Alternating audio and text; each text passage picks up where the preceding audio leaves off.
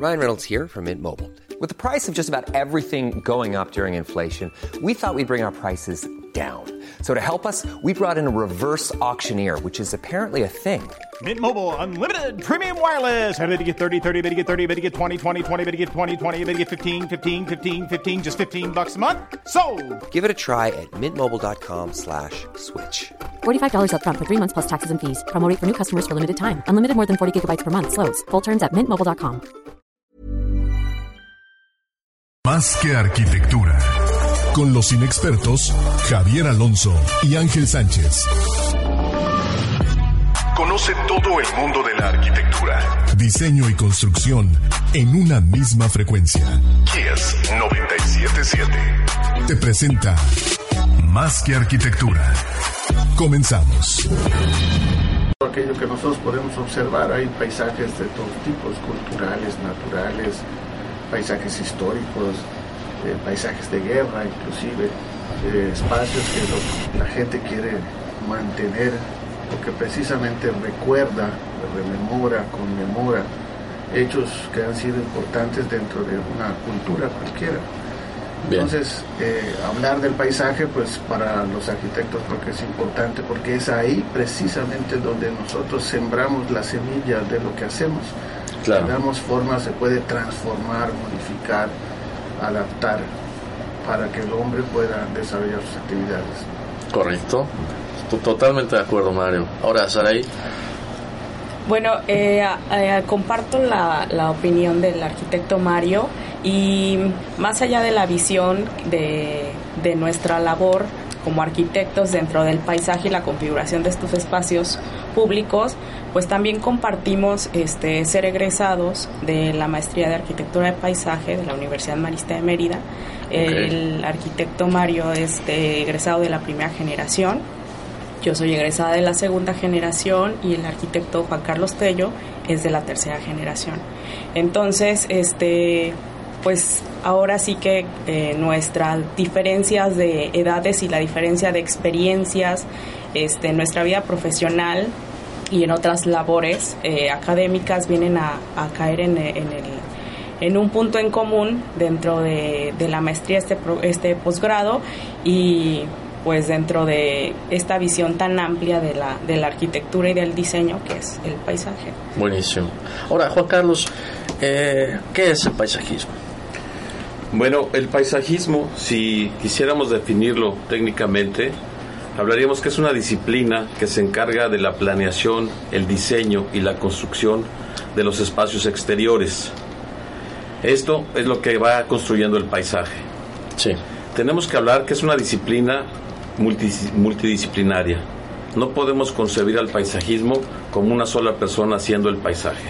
Tiene que ser un trabajo totalmente en equipo porque tenemos que tomar en cuenta los factores, como bien lo decía Mario, los factores culturales, los factores naturales, los factores históricos, inclusive económicos y políticos en algunas ocasiones.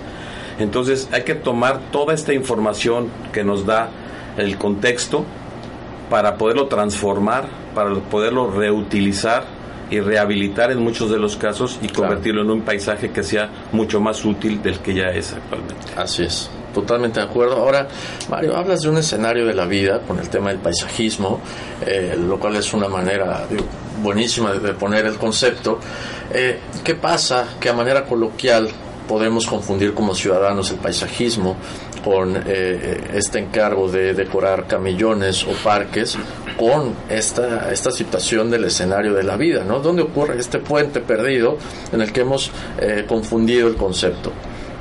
Bueno, pero pienso que se ha quedado corto el concepto. O sea, cuando hablamos de poner árboles o embellecer ciertas cosas, el concepto queda corto porque en realidad el paisaje es mucho más.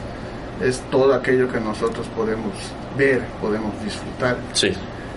Obviamente hay paisajes naturales que tienen otros componentes, otros componentes como pueden ser ríos, pueden ser lagos, pueden ser montañas, pueden ser mares. Eh, recordemos que muchas de las ciudades europeas o las más importantes están hechas a la vera de un río. Eso Claro. configura un, un paisaje eh, y obviamente tiene unas características especiales. En el caso de Mérida, que es una ciudad plana, el paisaje lo construimos casi en su totalidad.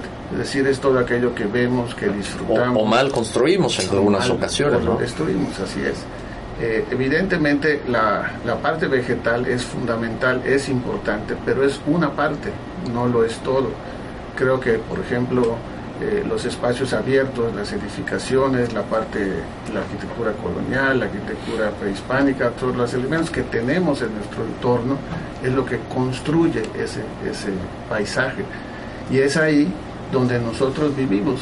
O sea que es aquello que vemos todos los días, de repente lo vemos ya, eh, lo damos como un hecho porque es cotidiano, pasamos todos los días por los mismos espacios. Claro y de repente nos olvidamos de aquello. Sin embargo, es parte de lo que nos hace sentir bien, que nos hace disfrutar nuestra ciudad, que nos hace amar el espacio donde estamos, querer estar ahí.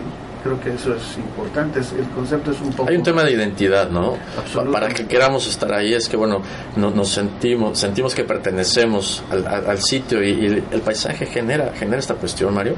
Claro, porque no es un no es un paisaje prístino, o sea, es obviamente es un paisaje construido, es, es un paisaje cultural, es un paisaje histórico, que el hombre, la mano del hombre lo ha transformado y lo ha construido. Y lo construyes de acuerdo a tus valores culturales, a lo que queremos, a lo que queremos hacer como, como sociedad. Es, es, un, es un paisaje que obviamente eh, se ha transformado y se sigue transformando todos los días. Es un organismo vivo de alguna manera, lo generamos nosotros. Es un organismo vivo, crece todos los días. Así se comporta. Así ¿no? Juan Carlos, ¿qué opinas? Bueno, eh, yo añadiría a este tema el, el, hecho de la apropiación de los espacios. Sí. Si diseñamos un paisaje, por más eh, construido, por más estudiado que esté, si no logramos que la gente se apropie de los espacios públicos, están destinados a estar abandonados. ¿Cuál crees que sea la clave para esto? El tomar en cuenta el lugar, las características del lugar, la ideología, la cultura y todos los aspectos que habíamos hablado en un principio, los aspectos naturales, los aspectos sociales, los aspectos culturales, todo eso engloba a un paisaje, no solamente, como decía bien Mario, el tema de un poco la confusión de que se piensa que es una jardinería a gran escala, el tema del paisajismo. Claro. Esa es una parte, un componente que sí, pues es muy vistoso, es muy a la vista, pero es mucho más allá que todo eso. O sea, tenemos que ver temas de movilidad, temas de sustento, temas ecológicos, todo eso, todo eso es lo que logra que la gente se sienta confortable en un espacio y lo vaya haciendo suyo, lo apropie y eso es en beneficio del mismo espacio y del mismo paisaje. ¿Temas de movilidad urbana te refieres? Sí. ¿Y por qué no tenemos arquitectos paisajistas metidos en la movilidad o en las, o en las eh, dependencias gubernamentales que están haciendo la movilidad de, de nuestras ciudades? Yo creo que actualmente al, al paisajismo le está pasando un poco, eh, ejemplificando, lo que le pasaba a la arquitectura hace 20 o 30 años, que realmente no se le tomaba en cuenta. Hace 20 o 30 años aquí en la ciudad prácticamente eh, la ingeniería es la que hacía las construcciones y los diseños. Poco a poco la arquitectura se fue abriendo paso y se ganó un gran lugar con, un, con grandes diseños. Nos toca ahora a los paisajistas generar ese, ese concepto, hacerlo entender y poderlo aplicar en todos los desarrollos que tenemos. Y tenemos que ir tomando esos, esas posiciones, esos espacios para poder lograr transmitir todo lo que queremos transmitir con el paisaje. Buenísimo. Vamos a quedarnos con esa idea. Vamos un corte. Ah, y una rolita. Esto es Boogie Wonderland, selección de los invitados de Earth, Wind and Fire. Regresamos con más que arquitectura. Muy bien. Bien. Eh, muy buena reflexión. Dice el Bosch que ya, que ya te inspiraste. Están comentando. Este, muy bien. Ahora está padre esto de que, pues sí, no, okay, si hace 20, 30 años, 40. no, ¿cómo? 40. Me quedé 40 Ya, años. 40, ya 40 años. Nosotros nos graduamos el día 14 de diciembre. La primera generación tenemos 40 años. Ah, no, no, no, yo me refería a Pero que más sí. que él decía lo de los arquitectos. Hace 40 años no había arquitectos. Ah, ok, pues no, 40. No había, pero no, tardaron. 20, 40. Pero No. la primera generación, pero a las primeras generaciones les tocó Pero ya habían arquitectos haciendo parte de la ciudad Sí, en ese momento, ¿no? pero, Pocos. pero muy poco. O sea, la tendencia en esa época es que decían, hazme el diseño, pero no te lo pago, pues, te doy la, te doy la construcción, ¿no? Ese- Esa fue una época Sí, sí, sí. clásica que te decían, bueno, hazme la construcción, pero me haces el diseño. Que- Y por eso había, hay mucho arquitecto constructor. Imposible pensar en un, en un proyecto y, digo, y menos en, en, la parte interdisciplinaria, más ingenierías, un tema de, bueno, paisajismo para un proyecto de casa habitación, ¿no? Imposible. De alguna manera era integral porque lo, lo, lo, hacían de todos modos, pero no era... Sí, a raíz de que se hacían muy buenos proyectos, entonces, bueno, ya una vez que lo veía la gente, a ver quién lo hizo, porque así se generaron tendencias, como ahorita la tendencia de todo es acero y vidrio, en su momento fueron nichos y, adornos y no sé cosas, se ha ido transformando, se ha ido actualizando, pero hay muy buena arquitectura ahorita en estos años, pero nos tocó picar piedra a muchos durante hace 20, 30 años, ¿no? Claro. Sí, y coincidentemente la disciplina en México nació precisamente hace como 30, 35 años. Bien. Entonces, lo que se estaba gestando en el centro del país en nivel de paisajismo, aquí se estaba gestando en apenas en nivel de de arquitectura. bueno, por vivir en un país centralizado, ¿no? Y ese tema de avances profesionales, pues funcionan un poquito de esa manera. Es una coincidencia. Sí. Nada más. Ok. Sí. Es, es, dramático ver, bueno, a mí me tocó estudiar y crecer en la Ciudad de México. Ok. Y es dramático ver cómo estamos repitiendo errores. A mí me tocó vivir en los 70s y 80s principalmente en la Ciudad de México, que era un paraíso vivir en la Ciudad de México en esa época. Era una maravilla vivir en esa ciudad. Colonias a todo dar. luego eh. se fue, se fue deformando y se fue transformando en lo que es actualmente. Y penosamente veo cómo estamos repitiendo aquí muchos de esos errores que se cometieron en esa época. Inclusive desde luego a diferente escala, si sobreponemos un plano de la ciudad de Mérida, con todo lo que tiene su entorno de crecimiento hasta progreso, en todos lugares, con un plano de la Ciudad de México de los 80s, de los 90s, pareciera que es la misma ciudad. Ya. Hasta más hay que buscarle la escala. Y esa, es, es, impresionante cómo estamos cometiendo esos mismos errores en el crecimiento, en la movilidad principalmente. En generar periféricos y segundos periféricos y estas periferias vehiculares que no llevan a nada más que crecer, el seguir, favoreciendo el, uso del vehículo de manera individual y no tener un transporte público eficiente es uno de los principales problemas que ahorita se están viviendo ya en la ciudad, pero no es el único y ni es el más grave. O sea, la movilidad en sí tiene mucho que ver con todo el paisaje, porque va, va de la mano, o sea, un buen paisaje tiene que tener todo eso, todo eso a la mano, una buena movilidad, buenos remates, buenos aspectos, aspectos ecológicos, y toda esa conjunción es lo que hace que el paisaje se vea. A veces no lo, no lo podemos detectar, llegamos a un espacio, a algún lugar, a otro país, nos sentimos muy a gusto, nos tenemos que parar o sentar para valorar qué es lo que estamos viendo, por qué nos hace sentir de esa manera. Claro. Ok. Así es. ¿Por qué creen que cometemos los mismos errores una y otra vez? Sí, porque hay muchos factores económicos y políticos. no hay una voluntad política siempre es atractivo cuando, el crecimiento de una ciudad para las autoridades siempre es importante porque es una derrama económica, son fuentes de trabajo y a veces esos crecimientos van atropellando el, la ciudad, se va dando de manera dispersa, de manera desordenada, eh, de manera no planeada. Y lo que va llamando la atención, ¿no? Como dices, eh, lo que pueden lograrse en corto plazo a veces va favoreciendo esa, esa hambre de, de, ver hechos, de, ver que se hagan cosas tanto de los ciudadanos como, como de la parte del gobierno, ¿no? Ahora tú decías hace un ratito que preguntabas a Juan Carlos, ¿por qué no se tomaba en cuenta eh, a los paisajistas dentro de... Porque no están en el implan, por ejemplo, ¿no? Y demás yo creo que la buena arquitectura siempre ha contemplado el paisaje. Claro. Y, de hecho está... Es eso, ¿no? Pues si es un escenario de la vida, la arquitectura es un escenario de la vida. Pues... A, la historia de la arquitectura y evidentemente la buena arquitectura siempre lo ha tomado en cuenta. Lo, que pasa es que los factores económicos van, de repente hacen que estas cosas se, se olviden y de repente los arquitectos se vuelven un poco personalistas, es decir, tu preocupación a veces es la obra, tu obra. Como trayectoria. O el, objeto arquitectónico en, sí. Y lo que comentamos en la mañana, inclusive eh, esta cerrazón, ¿no? De, decir, bueno, a mí no me importa lo que pasa afuera, yo hago mis bardas, me encierro en mi burbuja de cristal y, aquí sí sembramos palmeritas y ponemos arbolitos. Y hacemos un parque. Porque lo estamos vendiendo, ¿no? Pero sí, el, resto del paisaje no nos importa, ¿no? Cuando salimos del coche quisiéramos cerrar los ojos y, no mirar lo que está a nuestro alrededor. Claro.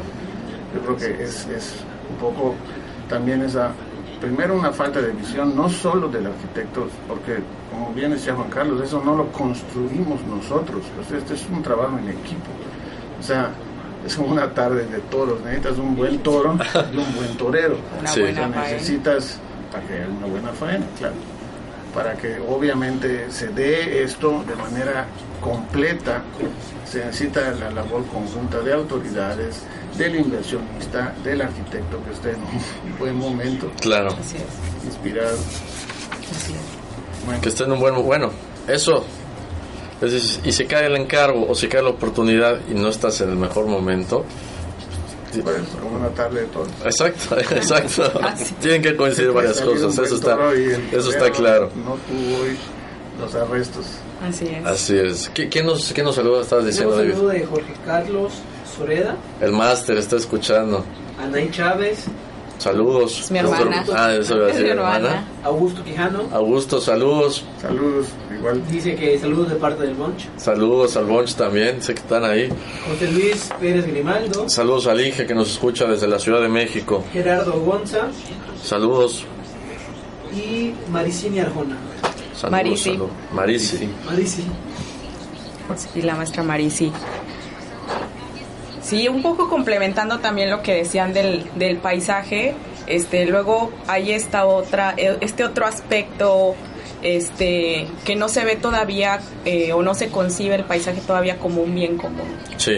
Todavía se, se, se trata como un tema, como lo mencionaban, como una disciplina que pudiera funcionar de algún o desempeñar un papel ornamental en, en nuestros espacios abiertos. Sin embargo, pues el paisaje es un bien común y que al cual todos tenemos derecho y todos debemos de poder acceder.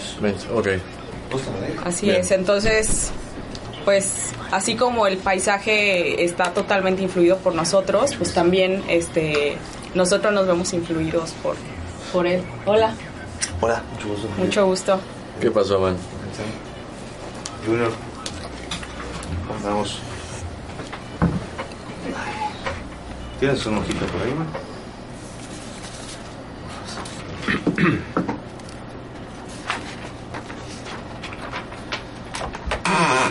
Estamos de vuelta en Más Arquitectura. Para los que nos acaban de sintonizar, estamos también en Facebook Live. Estamos con los arquitectos Mario Peniche, Juan Carlos Tello y Saraí Chávez, platicando temas de paisajismo en la ciudad. ¿Qué sucede en la ciudad? ¿Cómo está íntimamente relacionada esta rama de la profesión a los espacios que vivimos? No es simplemente jardinería de camellones, como estábamos platicando antes de esto. Pero bueno, vamos a meternos más eh, al tema del espacio público. ¿Qué hay con esta situación, Mario? Eh, paisajismo, espacio público comentabas, hay una íntima relación aquí. ¿Por qué? ¿No? ¿Hasta qué, ¿Hasta qué punto? ¿Y cómo se da esto? ¿Y quiénes forman parte de este juego entonces? Porque si hablamos de espacio público, hablamos de toda la gente, ¿no? Claro. O sea, evidentemente como arquitectos nosotros podemos construir una buena obra y, y eso se va a configurar nuestro, nuestra visión inmediata, es nuestro paisaje cercano pero evidentemente eso puede beneficiar a un grupo muy pequeño. Claro. Lo importante realmente es el espacio público. ¿Por qué? Porque es el espacio de todos. Es el espacio que todos disfrutamos, que todos caminamos. Cada vez que salimos de cualquier parte de casa, nos subimos un coche, salimos a caminar, estamos obviamente eh, disfrutando nuestro entorno, el, sitio donde nosotros estamos. Eh, esto es importante y sobre todo en los espacios, por ejemplo, de desarrollos que son sumamente saturados, o sea que eh, el número de habitantes por hectárea o de casas por hectárea son mayores, evidentemente se requiere un espacio público mucho mayor, arbolado, donde la gente pueda salir, pueda disfrutar, pueda gozar con sus hijos, con la familia. Claro. Eh, eh, ese es el espacio de todos. Eh, al que todos tenemos acceso. Por eso la configuración, el desarrollo, el proyecto, el pensar esos espacios es importante porque eso es lo que hace una ciudad habitable. Claro. Si nosotros entendemos que lo que estamos haciendo, lo que pensamos es para la gente, lo importante de una ciudad es la gente, para ellos se construye. Y la gente tiene obviamente el derecho a la ciudad, a disfrutar su ciudad, a vivir la ciudad, a gozar la ciudad. Y eso se hace exactamente en los espacios que son comunes, los espacios que son de todos. Obviamente dentro de esos espacios podemos tener pequeñas islas que permitan también disfrutar, pero que son espacios de todos, como pueden ser museos, como pueden ser espacios abiertos, anfiteatros, puede ser un lago, puede ser un río, o sea, ese es el espacio común, es el espacio más democrático. Así es. Porque es de todos. Todos pasamos por, ahí, ¿no? Ahora, ¿qué pasa con este fenómeno que se está dando mucho en Mérida? Bueno, y es parte del crecimiento, ¿no? Eh, el espacio privado que parece público. Todos estos parques y espacios verdes de, disfrute, de convivencia, que son solamente parte de desarrollos privados, que son solamente o, son de fácil acceso a gente que vive en algunos lugares.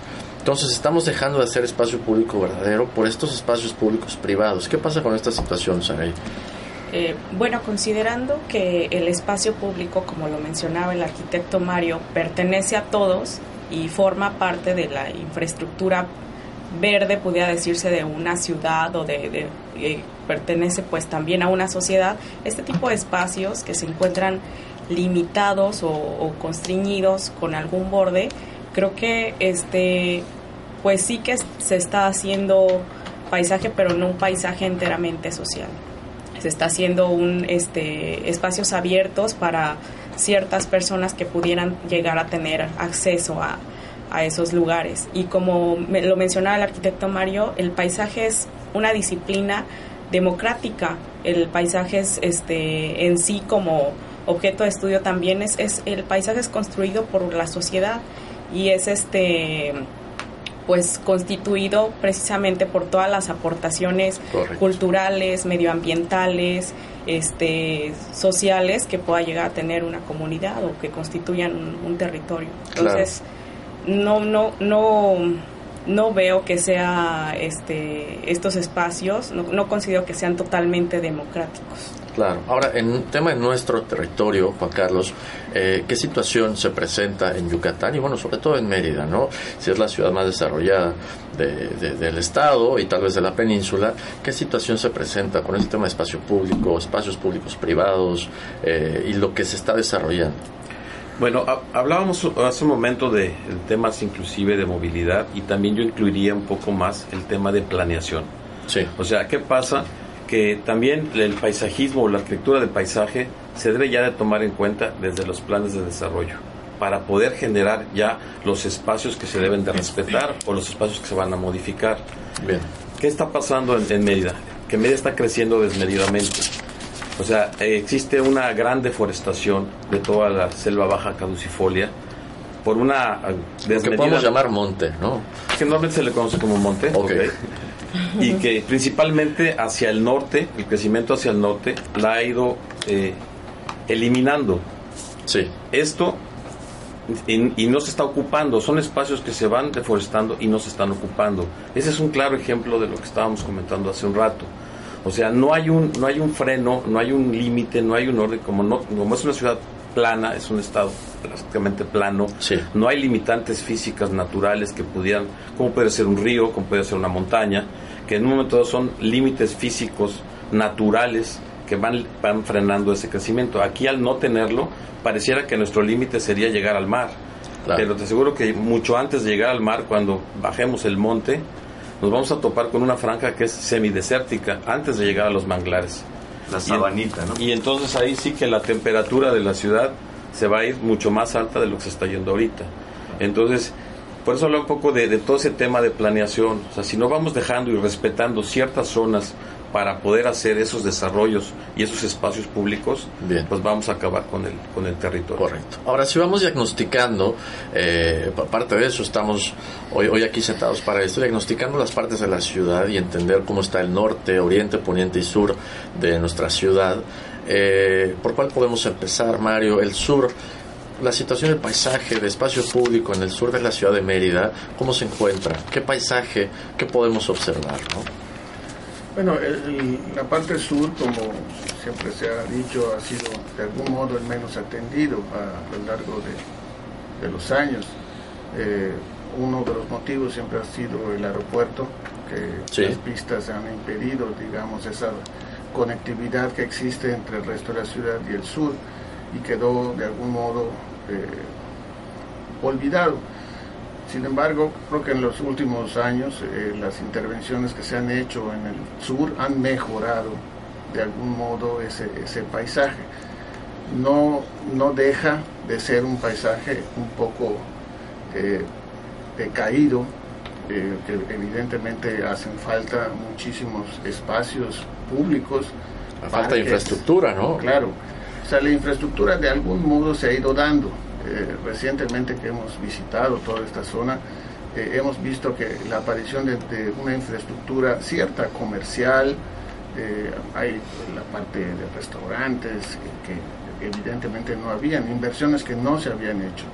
Pero pienso que la parte de parques en la zona pública no, no, se ha dado, es muy poco. Bien. Por otro lado, la zona del sur, probablemente, no, no podría yo afirmarlo, pero creo que por la misma presencia del aeropuerto y por los conos de aproximación, ha sido deforestada. Sí. Es la que tiene menos arborización, porque impide obviamente la visual de, de los conos de aproximación de los aviones.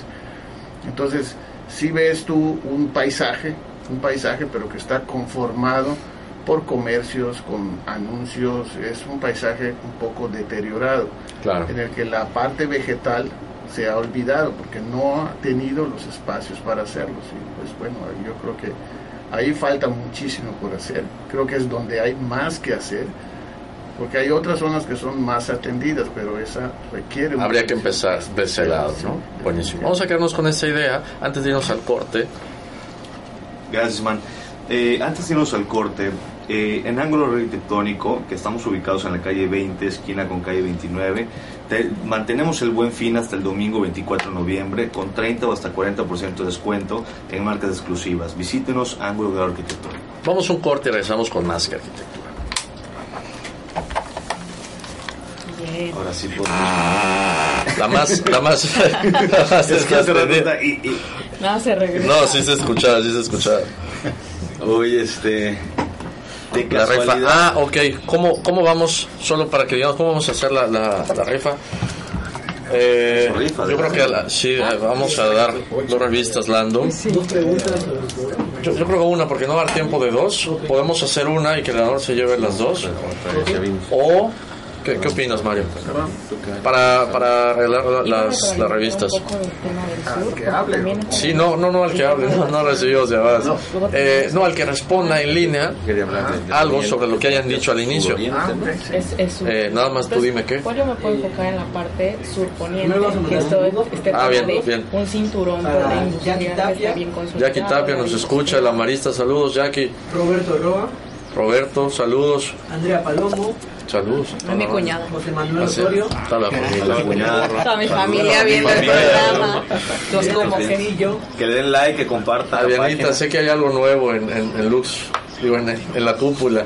Eh, eh, arquitectos interiores. Saludos a los arquitectos interiores. Jorge, Jorge Fernández. Saludos a George. Y al, y al Master Luis. Gracias, man. Saludos. Jorge también es de la primera generación, ¿no? Segunda. Sí. Segunda. No, Jorge es de la, ah, de, la primera. De paisajismo. Generación. No, sí, claro. La arquitectura es de la segunda. Sí. El paisajismo es la primera. Sí, sí, sí. Oigan, para, ah, ¿a poco es de la segunda, Jorge? Sí. Ah. Para entender el, el, el, tema del paisaje, digo, claramente yo estuve tarde. Hoy fue mi primer día de curso, que termina a las 8. Entonces, este pero, pero entiendo que paisaje también se, le, se puede entender como todo lo que genera el paisaje, no solamente el espacio verde, ¿no?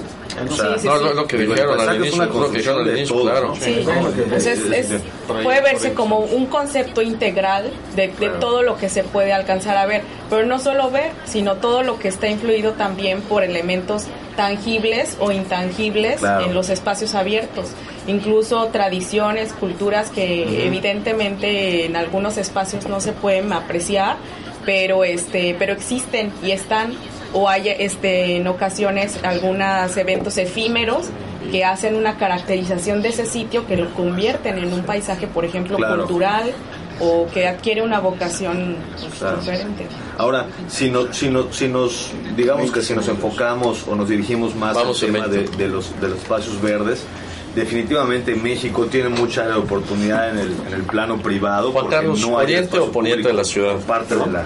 ¿Te gustaría comenzar oriente o poniente de la ciudad? Pero ¿cómo? Yo cómo? oriente. Oriente, bien. ¿Y poniente tú? Ya. Va. Ok.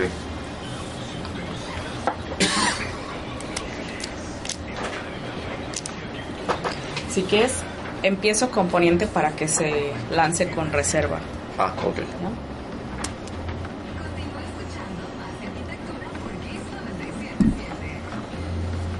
Ahí está.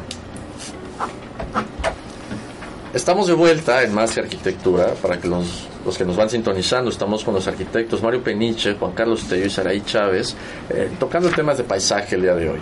Ahora, seguimos con el diagnóstico de la ciudad. ¿Qué tenemos en la ciudad? Hablamos de la parte sur antes de salir al corte. Saraí, eh, la parte poniente de la ciudad, ¿qué nos ofrece? ¿Cuál es la situación en paisajismo de la ciudad? Como lo mencionaba anteriormente el arquitecto Mario, la parte sur este, es posiblemente la parte que mm, necesita una atención un poco más urgente. Este, sin embargo, este es una de las zonas más sensibles y más, eh, pues, conflictivas o con más variantes en la ciudad.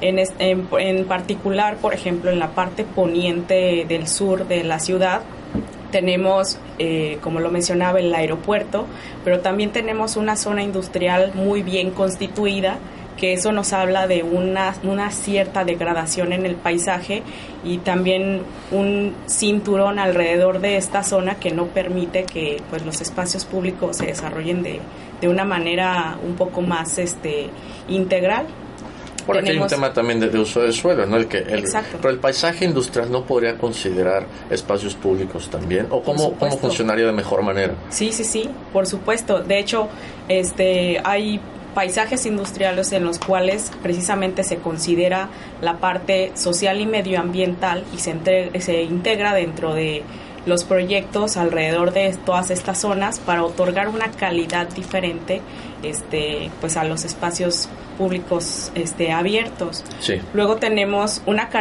o sea, es un poco una mezcla también en esta zona del poniente porque tenemos un área caracterizada como con vocación este arqueológica. Hay asentamientos, hay luego también este un, un, tema de una reserva, una, cate, una categorización de, de, una reserva ambiental, por ahí este... ¿Qué reserva? Es este una, una zona eh, catalogada eh, alrededor de Chalmuch y Tixcacal. Ok. Este, es, ¿Cuxtal no es? No, no, no. Cuxtal queda en la parte sureste, sureste Ajá. sí. Pero este, en los, por ejemplo, en los planes de, de desarrollo de la ciudad se ve como una franja, sí. una franja que, que, está catalogada como una, una, pequeña reserva. Entonces tenemos esta reserva, tenemos la, la categorización cultural con los asentamientos eh, arqueológicos que también se encuentran ahí. Luego tenemos la franja industrial, tenemos sí. el aeropuerto que es un gran borde que nos este nos genera un, un, este pues ahora sí que una disociación muy fuerte, muy este agresiva con el entorno. Claro. Entonces, este, alrededor de eso también tenemos luego una zona habitacional, pues que evidentemente en cuestión de calidad de espacios abiertos y de paisaje, pues se ha, se ha visto bastante bastante olvidada o no, no, tan atendida como... En este sentido. En ese sentido, exacto. Correcto. Ahora, Juan Carlos, ¿qué, qué nos presenta la ciudad en la parte oriente? ¿no? Eh, todo, todo, este desarrollo, tenemos diferentes usos de suelo también, tenemos mucha vivienda eh, también de este lado. ¿Cómo podemos entender el espacio público y el paisaje de ese lado de la ciudad? En la parte oriente de la ciudad, más allá de los desarrollos habitacionales o, o zonas comerciales que existen ahí, es muy importante identificar lo que es la reserva ecológica de Cuxtal, que está entre los límites de la parte oriente y la parte sur. Pero Bien. por la extensión que tiene, es un punto súper importante. ¿Por qué? Bueno, para empezar, en la reserva de Cuxtal se, se capta y se maneja el 60-70% del agua que se consume en, todo, en toda la ciudad. Y es un punto muy importante de, de captación. Ahora, es dramático ver cómo la mancha urbana se va metiendo dentro de la reserva. O sea, gran parte de, la reserva, hay un 20-25% de la reserva que ya es una mancha urbana. Existe un plan de ampliación de la reserva de Custal más hacia el oriente para, para tener una mayor zona de control. Pero es muy importante que se, que se haga un, un límite físico, ahí sí físico, para poder contener la, la, el área de la, de la mancha urbana, cómo está ingresando en la reserva. Porque le va ganando poco a poco, ¿no? Le va ganando poco a poco y además la reserva como tal, la administración de la reserva, pues tampoco cuenta con el apoyo económico que debería de tener para la importancia que tiene. Y entonces se mantiene como una zona ahí medio olvidada. Es, es, es increíble platicar con la gente que vive en la reserva que ni siquiera saben que viven en una reserva ecológica o qué significa vivir en una reserva o en qué los puede beneficiar vivir en una reserva ecológica. Ni con las medidas ¿no? que deberían ser Así es. una reserva. Y además, por ejemplo, también de repente topas con, con comisarías, con pequeñas eh, poblaciones que el espacio público que podía ser donde, donde por, por años se hacía la feria, la, corrida, etcétera, llegas y de repente ya se convirtió en una cancha de fútbol 7 con, concreto además. Con pasto sintético. Donde además las personas que habitan ahí generalmente no tienen tenis para ese pasto sintético, juegan descalzos. Entonces no hay un, no hay un, respeto por esas áreas y la zona de la reserva, más allá de toda la cuestión vegetal, tiene un factor muy importante en la cuestión de la fauna de la región. Correcto. Eh, entendiendo estas partes de la ciudad, bueno, nos falta la parte norte, ¿no? a veces la, más consentida desde el tema de infraestructura y la favorita a veces para hablar porque es más cómoda.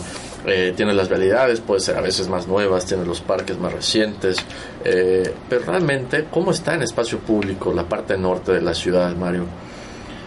Efectivamente es una de las partes más, tal vez más atractivas, eh, más atendidas, tal vez los recursos eh, económicos se han destinado un poco más hacia la parte, o bastante más hacia la parte del norte. Sin embargo, ya comentábamos hace un rato que ha habido este fenómeno que no teníamos antes en, Mérida, eh, que es las privadas, que de algún modo eh, pues se han proliferado en la parte, particularmente en el norte de la ciudad.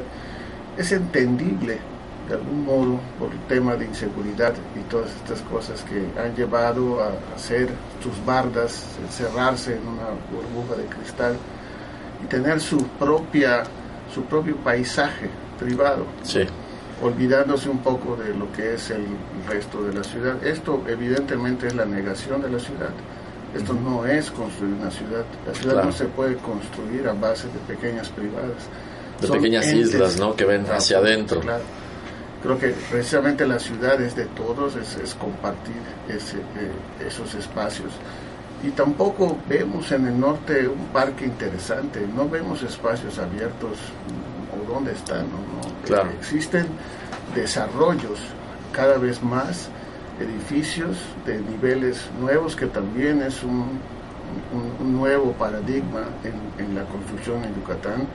Hasta hace algunos años las edificaciones eran de dos, tres, cinco niveles tal vez. Y en la actualidad vemos que han aparecido dentro de nuestro paisaje esta serie de elementos o estas torres o estas edificaciones de muchos niveles que han transformado evidentemente el paisaje de nuestra ciudad. Correcto. Sin embargo, eh, insistiríamos en eso, el espacio público tampoco se da. Eh, no hay eh, al menos que tomemos como un espacio público una plaza comercial, que son donde la gente se encuentra ahora, y no en espacios abiertos que son fundamentales para la vida de una ciudad. Claro. Eh, yo creo que faltaría mucho Claro, y esta costumbre de la que hablas, Mario, de, tomar como espacio público las plazas comerciales, ¿no? Y ese sea el lugar favorito para ir a pasear hasta con los perros ahora que está de moda y eh, cambiar las actividades de espacios naturales por espacios eh, construidos y que bueno, que tienen un, fundamento comercial desde, uno, desde uno esperaría que al, aparecer precisamente esos edificios de, gran altura, como ya bien apuntaba eh, Juan Carlos, o sea, no este no tenemos un límite físico, por eso la ciudad ha crecido de una manera, se ha desparramado, digamos, sobre, sobre la península. Sin embargo, la aparición de estos edificios de varios niveles, de muchos niveles, permitiría generar espacios públicos abiertos más generosos. Correcto. Dado que en lugar de hacerlo horizontal, lo estamos haciendo vertical, bueno, pues vamos a, a aprovechar esta, esta... Este ahorro de espacio. ¿no? Así es. Bueno, precisamente ge- generar espacios públicos, abiertos, que beneficien el, el paisaje. Buenísimo. Nos quedamos con esa idea. Antes de ir a corte nos vamos con Love Me Tomorrow de Chicago. Regresamos con más de arquitectura. No, para que lo diga bien. Sí, entrando, Sí, entrando. Entrando. Sí. Oye, Sí, porque no, no vi, se me fue un... un- Sí, ya estás corto. Oye, eh, y, y, y cuál, digo, desde el punto de vista, esta pregunta igual pudiéramos, digo, comentarla como cierre de temas, pero desde el punto de vista, digo, en, en el conocimiento, la especialidad de ustedes de- de- del tema del paisajismo, ¿cuál puede ser una solución, digamos que actual o, o inmediata al tema de, de construir un mejor espacio público? Porque desde, desde mi punto de vista bastante corto en el tema, pues es un tema casi 100% político, ¿no? Claro.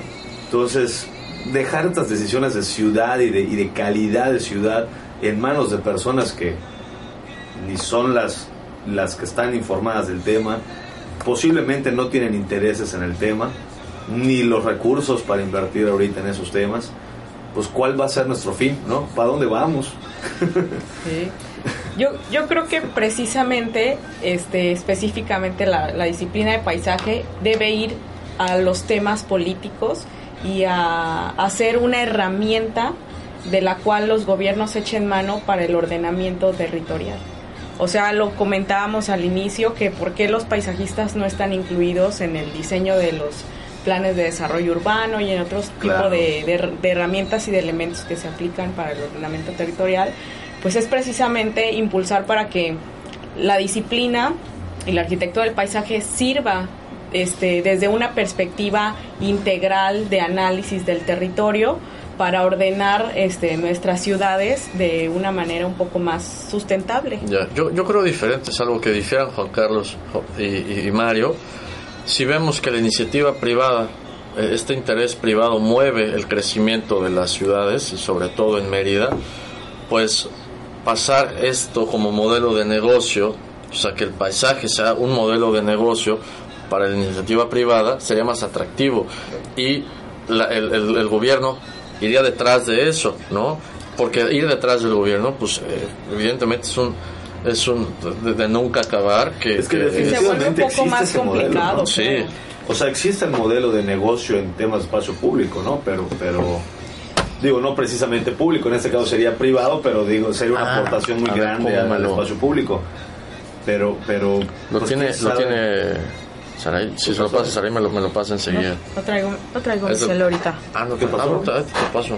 Este, una- para que nos una- pase un link que vamos a publicar. Es que tienen un evento, están organizando un Congreso Internacional del Paisaje. Para el próximo año. Acabas de comentar en el colegio, ¿ah? Ah, ahorita- de ahí tomo tu número. Sí. No, no comenté nada. Sí, pusiste, subiste el, el póster del programa. Ah, bueno, sí. Sí, sí, sí. De ahí tomo tu número. ¿De ahí? Ahorita te escribo. Ok. Sí, digo, pues se, puede, se podría atacar desde diferentes frentes. También otro de, de los frentes que pudiéramos este, comenzar a otorgarle un poco de más poder es la iniciativa social. Esa necesidad de más espacios con mejor calidad este, puede venir también como una demanda de la sociedad. O sea, un poco haciendo haciéndole ver a los cuerpos gubernamentales Sí. que son instrumentos Ahí necesarios para la- el ordenamiento territorial, pero también haciéndole, Ah. este, difundiendo dentro de la sociedad ¿eh? la importancia de la disciplina este, para ayudar a dotar de una mejor calidad de vida a los espacios públicos y pues se puede ver también, como lo comentaba Ángel, del- desde el aspecto comercial.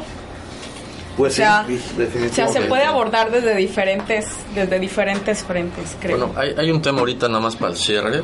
Vamos a tener que, como estás, hay dos cabinas, la de al lado está cerrada y el que sigue va a empezar apenas terminemos.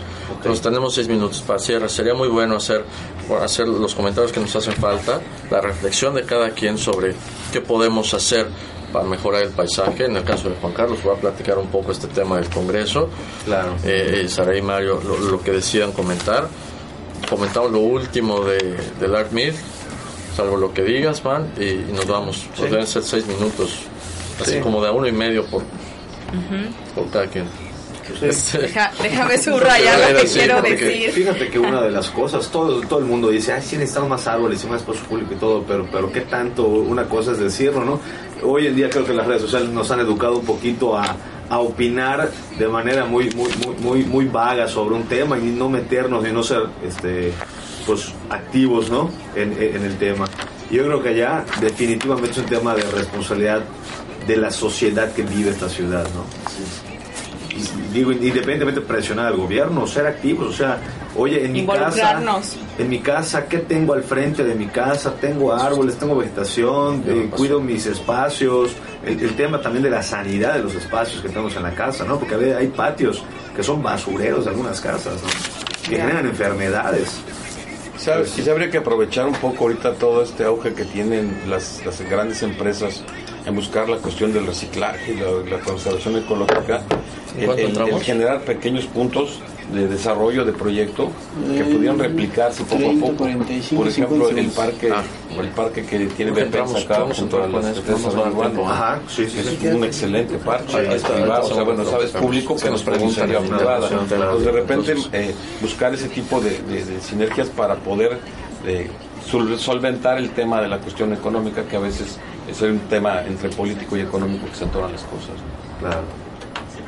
Nos pregunta Carlos Génova eh, en Facebook si hay algún plan para generar áreas verdes. Eh, las privadas no tienen obligación de dar áreas verdes al municipio, hay una ley que obliga a esto.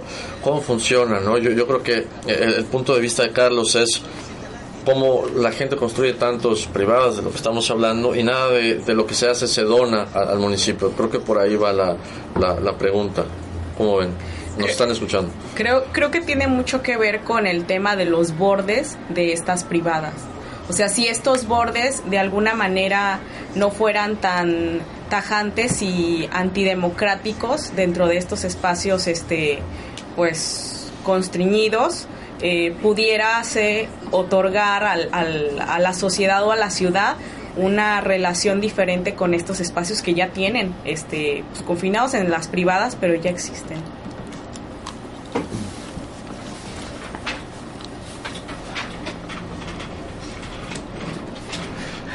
Estamos de vuelta.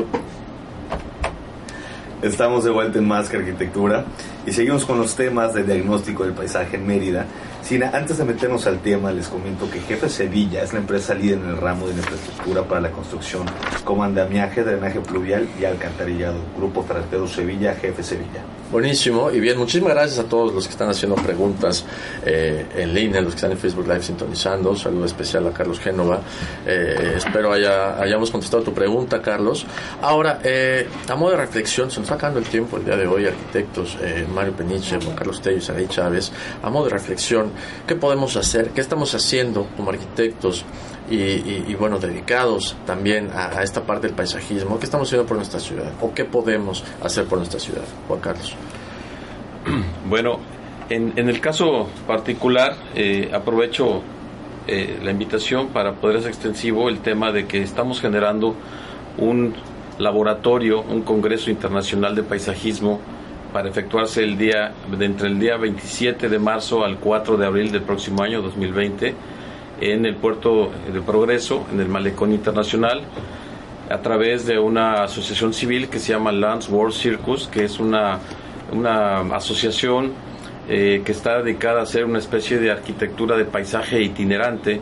Actualmente, el día de mañana, eh, inicia el congreso en China y, y así va cambiando en Cerdeña, Florencia y todo, y a nosotros nos toca, como representantes de esta asociación en México, crear el primer congreso el próximo año y que va a ser en Mérida. Buenísimo, pues contentos de tenerlo aquí, en, aquí en el estado. Saray. Bueno, pues este un poco como para fortalecer todas las iniciativas que se han este o se están dando poco a poco dentro de la de nuestra ciudad, desde la academia o desde la maestría de arquitectura de paisaje estamos este pues tratando de difundir la importancia de la disciplina este y tratando de mandar el mensaje a la sociedad de que esto no es solamente un tema este profesional. La sociedad también tiene que comenzar a, demandar este tipo de espacios tan necesarios para la ciudad y pues el apoyo desde los cuerpos académicos, en especial desde la, desde la Universidad Marista, pues va hacia recuperar estos espacios urbanos, este aportando las, las herramientas para valorar todos los elementos culturales, medioambientales y también desde una perspectiva de integración de esta de esta sociedad para con las demás profesiones. Exactamente. Buenísimo. De vinculación. Mario, ¿qué nos dejas eh, el día de hoy? Y muy felices por tenerte vuelta aquí en el programa también. Muchas gracias, Ángel, muchas gracias. Mira, yo pienso que hay un tema que está sobre la mesa y se trata con mucha frecuencia, que es la conservación del planeta, eh, hacer las cosas sustentables, el tema de proteger nuestras ciudades, etc. Y yo de algún modo esto va generando una conciencia en, la gente. Necesitamos obviamente eh, hacer esto en conjunto con nuestras autoridades, es necesario poner estos bordes que ya se mencionaban, el nuestras autoridades manejan de algún modo la reserva territorial que puede permitir generar esas como pausas y poder intercalar estos parques urbanos, parques metropolitanos. Está el tema de la plancha que se ha llevado y traído como una oportunidad de hacer un gran parque, un espacio público que se ha quedado sobre la mesa. Parece que va, después se regresa, no sabemos exactamente hacia dónde vamos pero pienso que hay una responsabilidad cada vez más grande por parte de la, de la comunidad, de la sociedad. El Colegio de Arquitectos creo que también ha empujado un poco estas acciones. Hay una conciencia cada vez más, más grande de, de, generar una mejor ciudad. Yo creo que la mejor apuesta que podemos hacer, ciudadanos, arquitectos, autoridades, es hacer una apuesta por mejorar la imagen de nuestra ciudad el hacinamiento no conduce de ningún modo a, buenos comportamientos. Pienso que eh, esta, ese amontonar las cosas, este crecimiento eh, aparentemente imparable, todos sabemos que después del millón de habitantes la ciudad se va a multiplicar. Hay que pensarlo, hay que planearlo, hay que atajar este crecimiento, hay que organizarlo para que pueda darse una ciudad como ha sido Mérida a lo largo de los años una gran ciudad para vivir. Muchísimas gracias, Mario. Y muchísimas gracias, arquitectos, por habernos visitado al programa el día de hoy. Eh, gracias, Ángel San. Bueno, hay un tema del Art Media donde vamos a estar participando y pues bueno, sería muy bueno. Están muy pendientes nada más. Les vamos a dejar el link a los que están sintonizando en Facebook. Art Media es una feria de arte que sucede la siguiente semana, del 28 al 1 de diciembre, 28 de noviembre al 1 de diciembre, en la Casa Faller, eh, más que arquitectura junto con Plug Architecture. Instalamos un pabellón para las pláticas que van a ver en este evento. Estén muy pendientes, estamos muy contentos de estar ahí y bueno, ya les compartiremos un poco de lo que, que, va a suceder. ¿no? Muchas gracias a todos los patrocinadores Ángulo Arquitectónico, GF Sevilla, Revista Landum. Vamos a regalar una revista saliendo de, del aire aquí por el Facebook. Muchas gracias a David, al Junior en los controles. Mario Peniche, Saray Chávez y Juan Carlos Teri. Muchísimas gracias, arquitectos, por haber estado aquí con nosotros. Gracias, gracias. Gracias, por la invitación. Gracias. Gracias, a todos. Muchas felicidades a la revista Landum, que es un gran esfuerzo por difundir estos conceptos de paisaje. Bueno, pues ahí lo tienen. Muchas gracias. Nos vemos a la próxima, Javier Man. Gracias, Ángel San. Próximo miércoles nos seguimos viendo y escuchando con más arquitectura. Hasta la próxima. Muy bien. La larga despedida, pero, pero varios pendientes, ¿no? eh, ¿Quieres? Tenemos un minutito para, para poder hacer la dinámica. ¿Qué preguntamos entonces para regalar la revista? ¿O lo, o lo, o lo escribimos más fácil? La primera iniciativa para mejorar el paisaje de la ciudad. Y el primero que escriba la respuesta. Bien. Eh, ¿Cuál fue entonces el primer sector de la ciudad de la que se habló hoy eh, en el programa? ¿Cuál fue el primer diagnóstico? ¿Qué sector? ¿Norte, poniente, eh, oriente o sur de la ciudad? El que responda correctamente pues se puede llevar las revistas y, y listo, ¿no? ¿Les parece? Perfecto. Y listo. Muchas gracias, David. bien. Ya estamos. Perfecto. Muy padre. Muchas, gracias. Muchas gracias.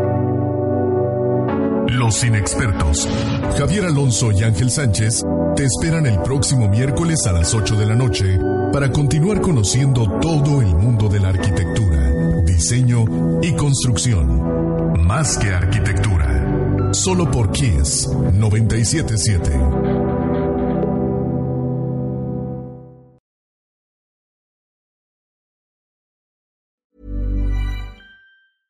Planning for your next trip? Elevate your travel style with Quince. Quince has all the jet setting essentials you'll want for your next getaway, like European linen, premium luggage options, buttery soft Italian leather bags, and so much more. And is all priced at 50 to 80% less than similar brands. Plus, Quince only works with factories that use safe and ethical manufacturing practices. Pack your bags with high-quality essentials you'll be wearing for vacations to come with Quince. Go to quince.com/pack for free shipping and 365-day returns.